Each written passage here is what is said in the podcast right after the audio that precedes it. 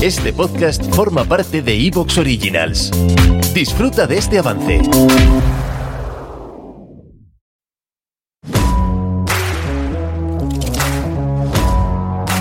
Hola, hola, hola. Bienvenidos y bienvenidas a Inquiétame. el podcast de psicología que cada semana te ayuda a ser un poquito Más feliz.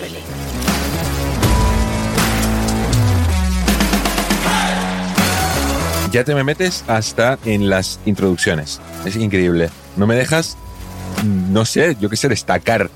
Mi afán de protagonismo está en auge. Exacto. Y el mío se decrementa. En fin, Carlita.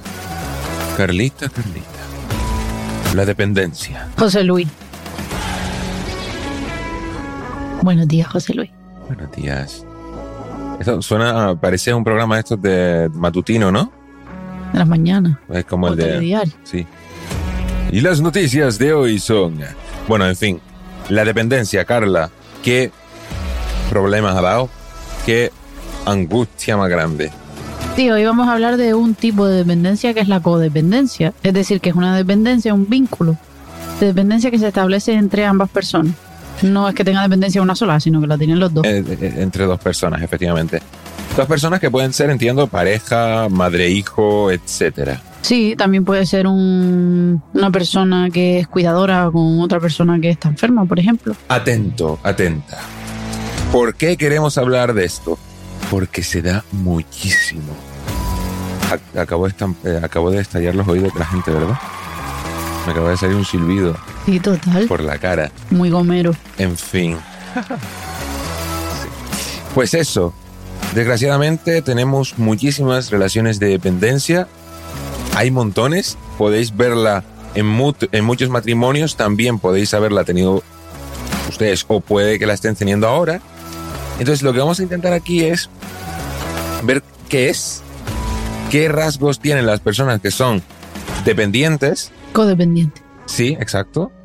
Y también vamos a ver cómo eh, puedes identificar la codependencia tanto en ti como en tu pareja, como en tu entorno. Va a ser muy útil porque nos va a ayudar a detectar esos patrones que nosotros muchas veces repetimos y que son inconscientes, no somos eh, para nada conscientes de ello, pero sí nos generan bastantes dificultades en el día a día. Y esto a la hora de establecer relaciones, no solo con tu pareja, sino con amistades, o, o sí, o a la hora incluso de sentirte atraído por ciertos perfiles de personas, que nos va a ayudar un montón para, para nosotros empezar a, a controlar un poco más desde la conciencia. Sí, digamos que al final eh, una persona que es dependiente no sabe que lo es y que está haciendo cosas que influyen en esa dependencia. Sí, que de forma inconsciente busca vínculos que van a generar una dependencia por ambos miembros, es decir, una codependencia. O sea, dicho de otra manera, de forma clara y concisa.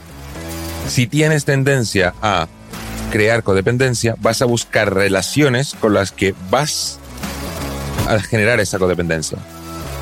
Básicamente, vas a ser dependiente hasta que te des cuenta de ello. Y eso es peligroso y nos pasa a muchos. Y vas a sentirte atraída o atraído por perfiles de personas que también van a tener la misma problemática. Exacto. Creando ese vínculo, ese vínculo. ¿Cómo estoy hoy, tío? Se me lengua latrado. Ese círculo vicioso de dependencia que puede autodestruirte a corto, medio y largo plazo. A mí me recuerda a las personas estas que se preguntan, Chacho, ¿por qué me gustan este tipo de personas si sé que no son para nada convenientes para mí, pero me siento atraída por ellos, ¿no? Por ahí va el rol. Exacto. Sí, eh, suena mucho a relación adolescente tóxica. Sí, total. Pero bueno, tampoco es tan adolescente y lo veremos hoy. Y es muy interesante, así que quédate. Si estás escuchándonos desde el coche, abróchate el cinturón si no lo tienes ya, insisto. ¿Qué hace que no tienes el cinturón puesto? Pon el intermitente. Ah, mira, ahora te sale intermitente en vez de indicador. Claro, me acordé. Vas aprendiendo. Y... Comenzamos.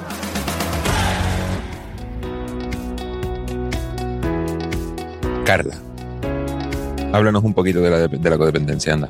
Lo que decíamos, la codependencia es un tipo de, de dificultad emocional que van a sufrir ambos miembros de la pareja o de una persona y otra que tengan algún tipo de relación. Si es verdad que nosotros nos centraremos más en el tema de pareja porque es donde más dificultades van a haber dentro de la codependencia. Pero lo que decíamos antes también se puede dar en familiares, en, en madre hijos, en madre hijos se da también bastante. Mm.